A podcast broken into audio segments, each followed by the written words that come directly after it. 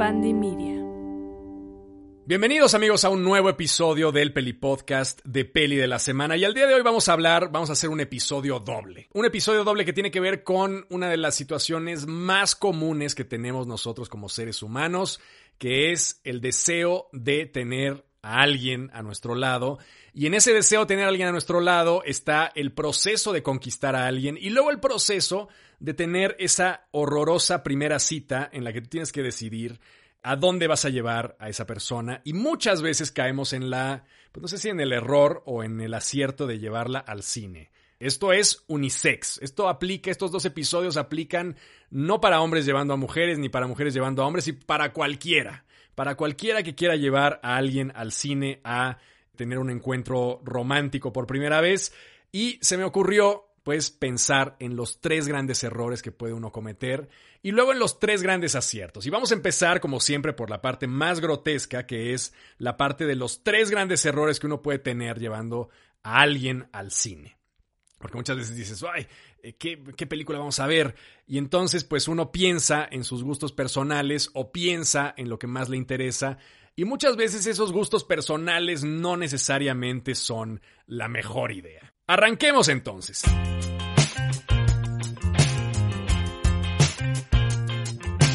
Tres películas para no tener una segunda cita jamás. O sea, con estas tres películas tienen ustedes garantizado el hecho de jamás volver a ver a esa persona, o al menos se los garantizo yo,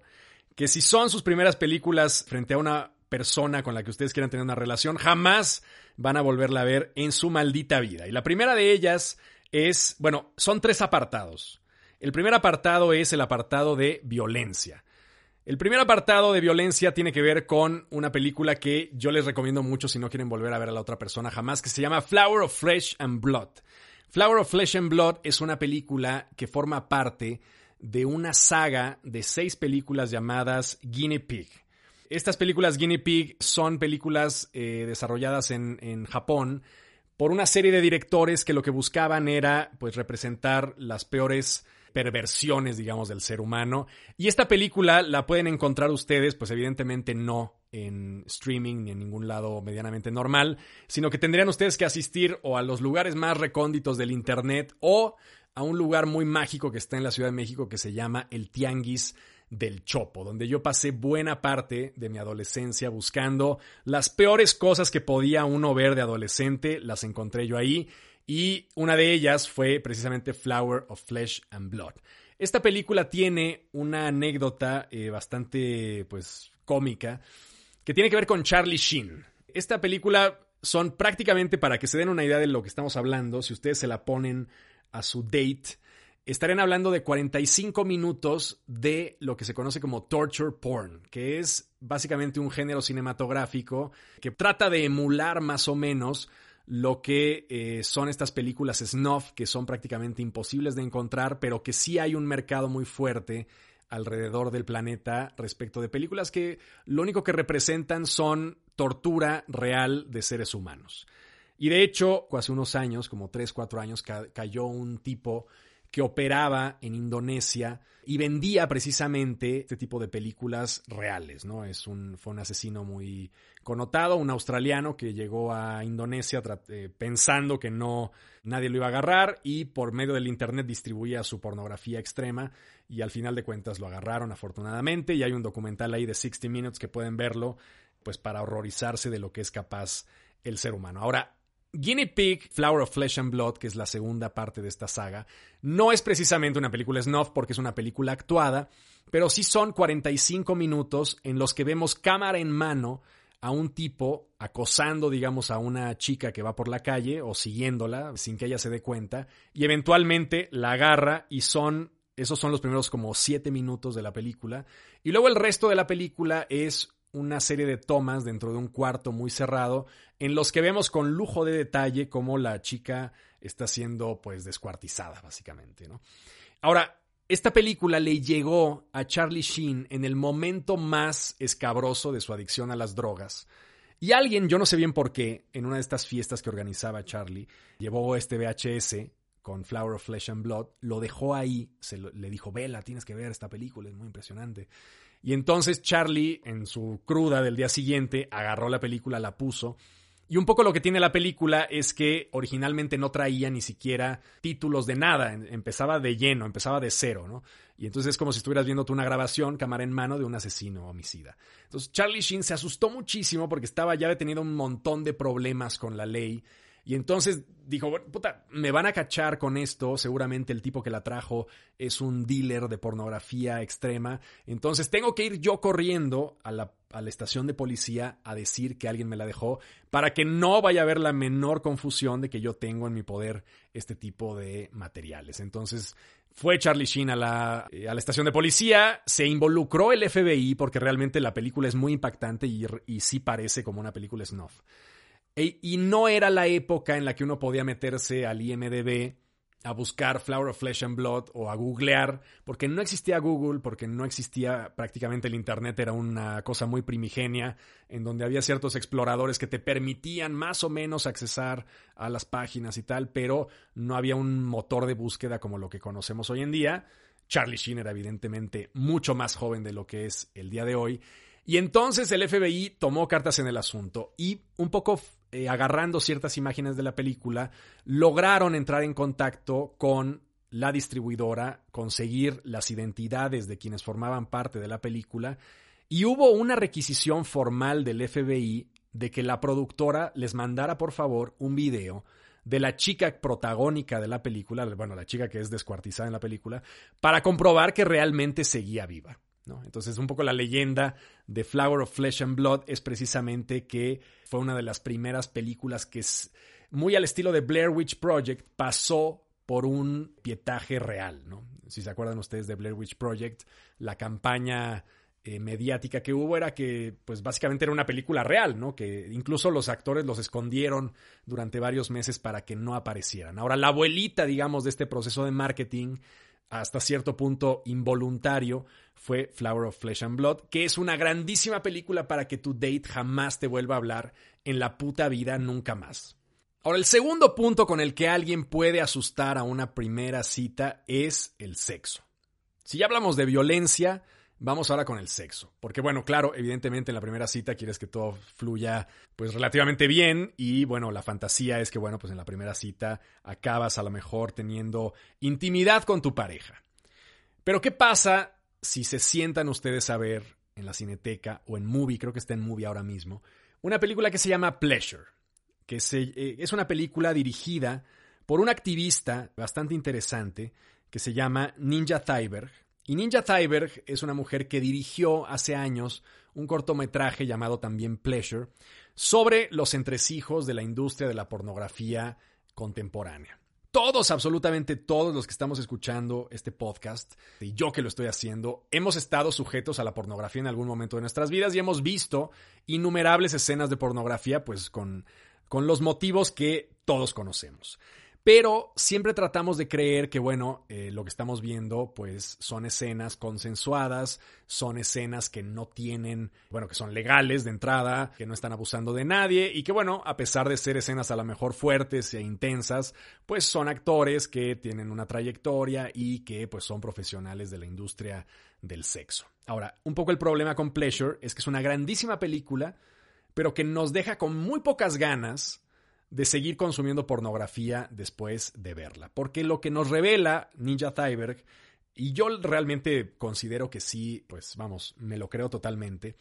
es el hecho que detrás de toda esa industria multimillonaria del placer onanista, del placer personal, de que tú estás en tu casa con tu computadora tocándote eh, frente a una película pornográfica, pues detrás de todo eso hay una industria que utiliza a jóvenes muy jóvenes, de 18 años de edad apenas,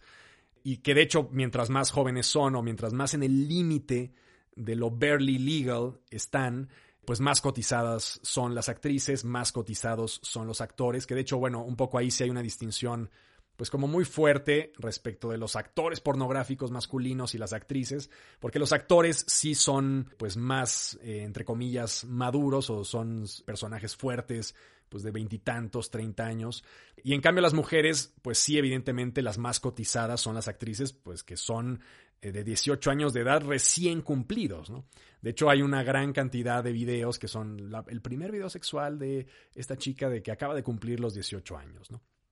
Ahora, la película que es, se la recomiendo muchísimo, no para llevar a su, a su date, pero sí se la recomiendo mucho.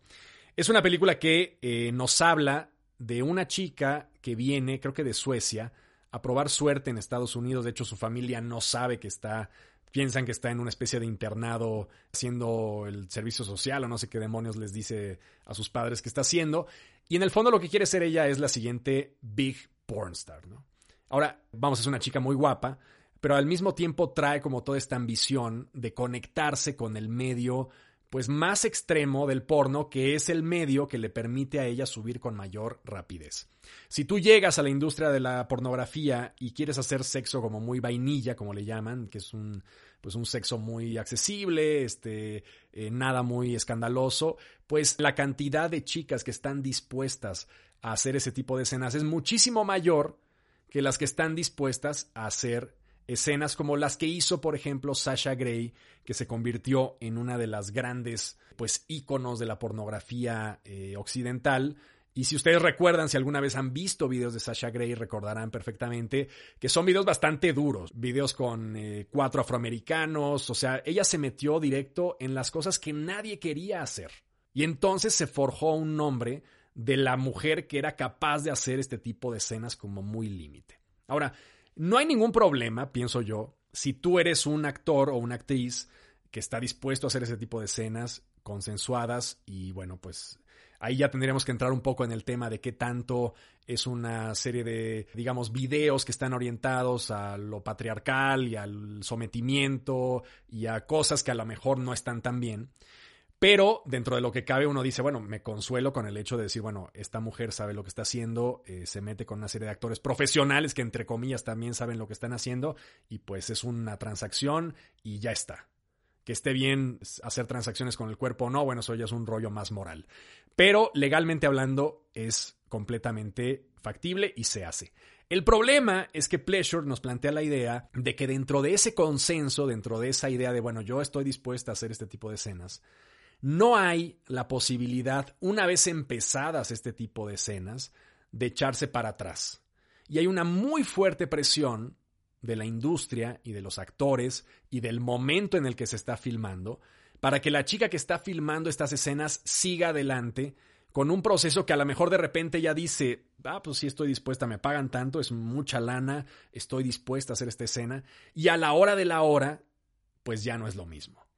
O sea, a la hora de decir, bueno, yo sí aguanto este tipo de escenas, sí, sí las aguanto.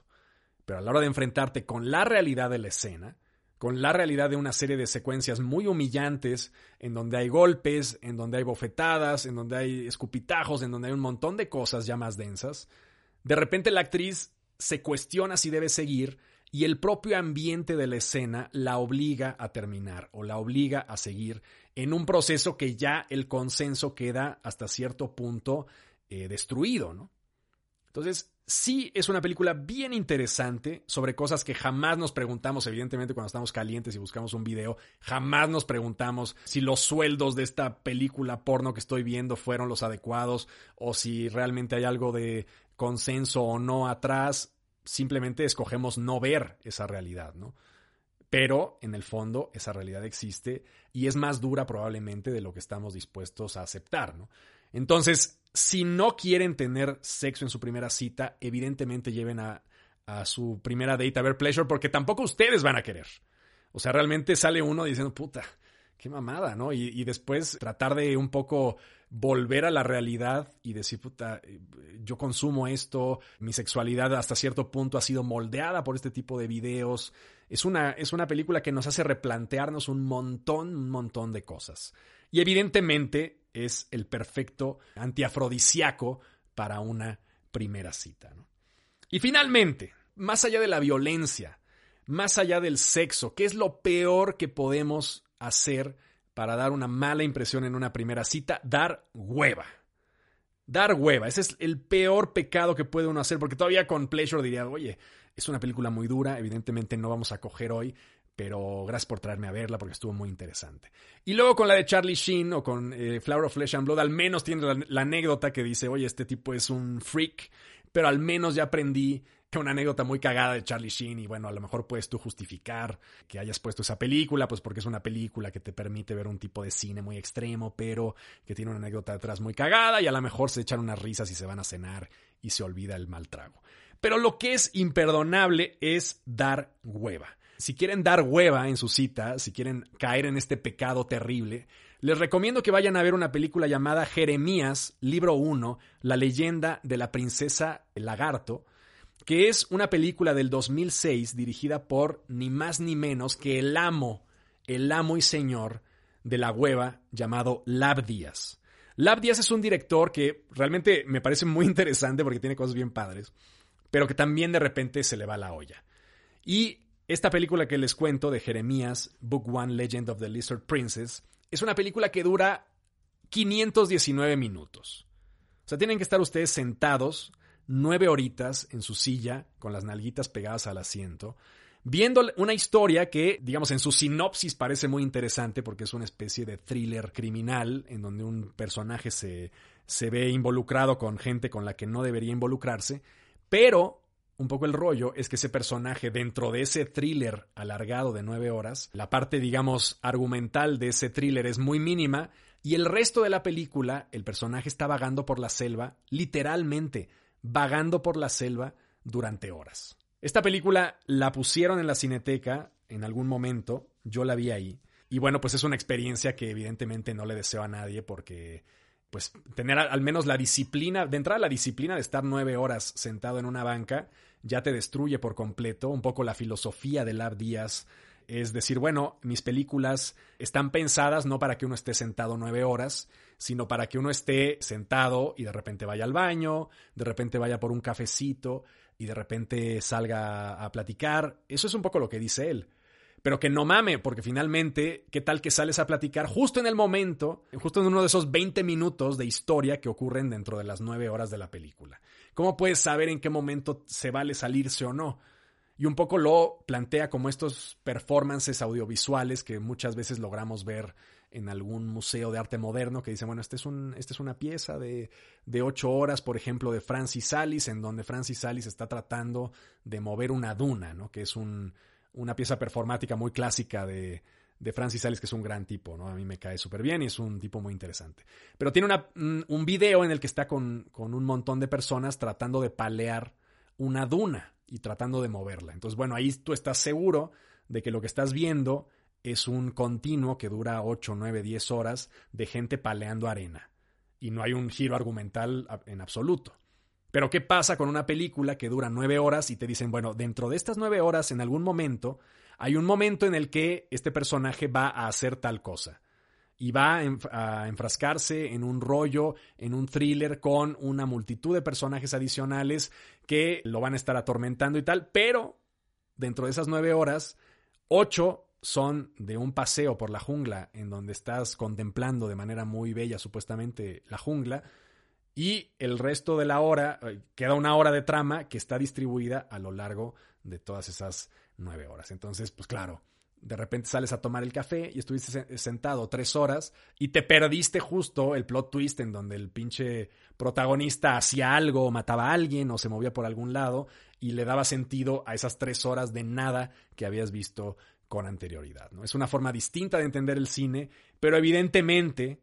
es una forma muy poco eficiente de convencer a alguien de que eres un personaje digno de una segunda cita. Entonces, pongan mucha atención, por favor, en, este, en estos procesos amatorios de llevar a la gente al cine, porque normalmente fracasan. ¿eh? Eso sí se los digo casi siempre. Es rara vez, y de hecho en el siguiente episodio del podcast les traigo tres películas con las que podrían triunfar en una primera cita, pero casi siempre, al menos en mi experiencia, suelen ser procesos chafas. Uno normalmente va a ver películas que no ha visto, nunca son tan buenas como uno esperaba, suelen ser a lo mejor este, películas medianonas. Entonces yo más bien les recomiendo que no lleven a sus objetos del futuro amatorio a ver una película en el cine. Creo que es la peor elección de primera cita que puede uno tener y las posibilidades de fallo son altísimas, a menos que apliquen la manita sudada en el, en el cine, pero pues la neta Al menos yo ya estoy muy viejo para eso. Ya, si tienen ustedes 15 años y están escuchando este podcast, pues a lo mejor sí les conviene ir al cine. Pero si no, carajo, lleven a su pareja a algún lugar donde puedan platicar y, yo qué sé, ¿no? No, no dependan de un cineasta para, para que puedan aparearse en esa noche de primera cita. Entonces, bueno, la siguiente vez, les prometo que voy a enmendar este error, estas, estas tres películas, y les voy a traer tres películas buenas, efectivas, funcionales, bien hechas y además asociadas a tres puntos fundamentales que uno quiere mostrar en esa primera cita eh, para que ustedes puedan finalmente encontrar la ansiada segunda cita. Así que nos vemos la próxima semana, les mando un abrazo y eso fue todo por hoy en el Peli Podcast. Si quieren encontrarme pueden hacerlo en Instagram, en TikTok, en YouTube y en Facebook como Peli de la Semana. Hasta luego. El Peli Podcast es producido y conducido por mí, Peli de la Semana, con producción ejecutiva de Mariana Solís y Jero Quintero. Este es un podcast de Bandy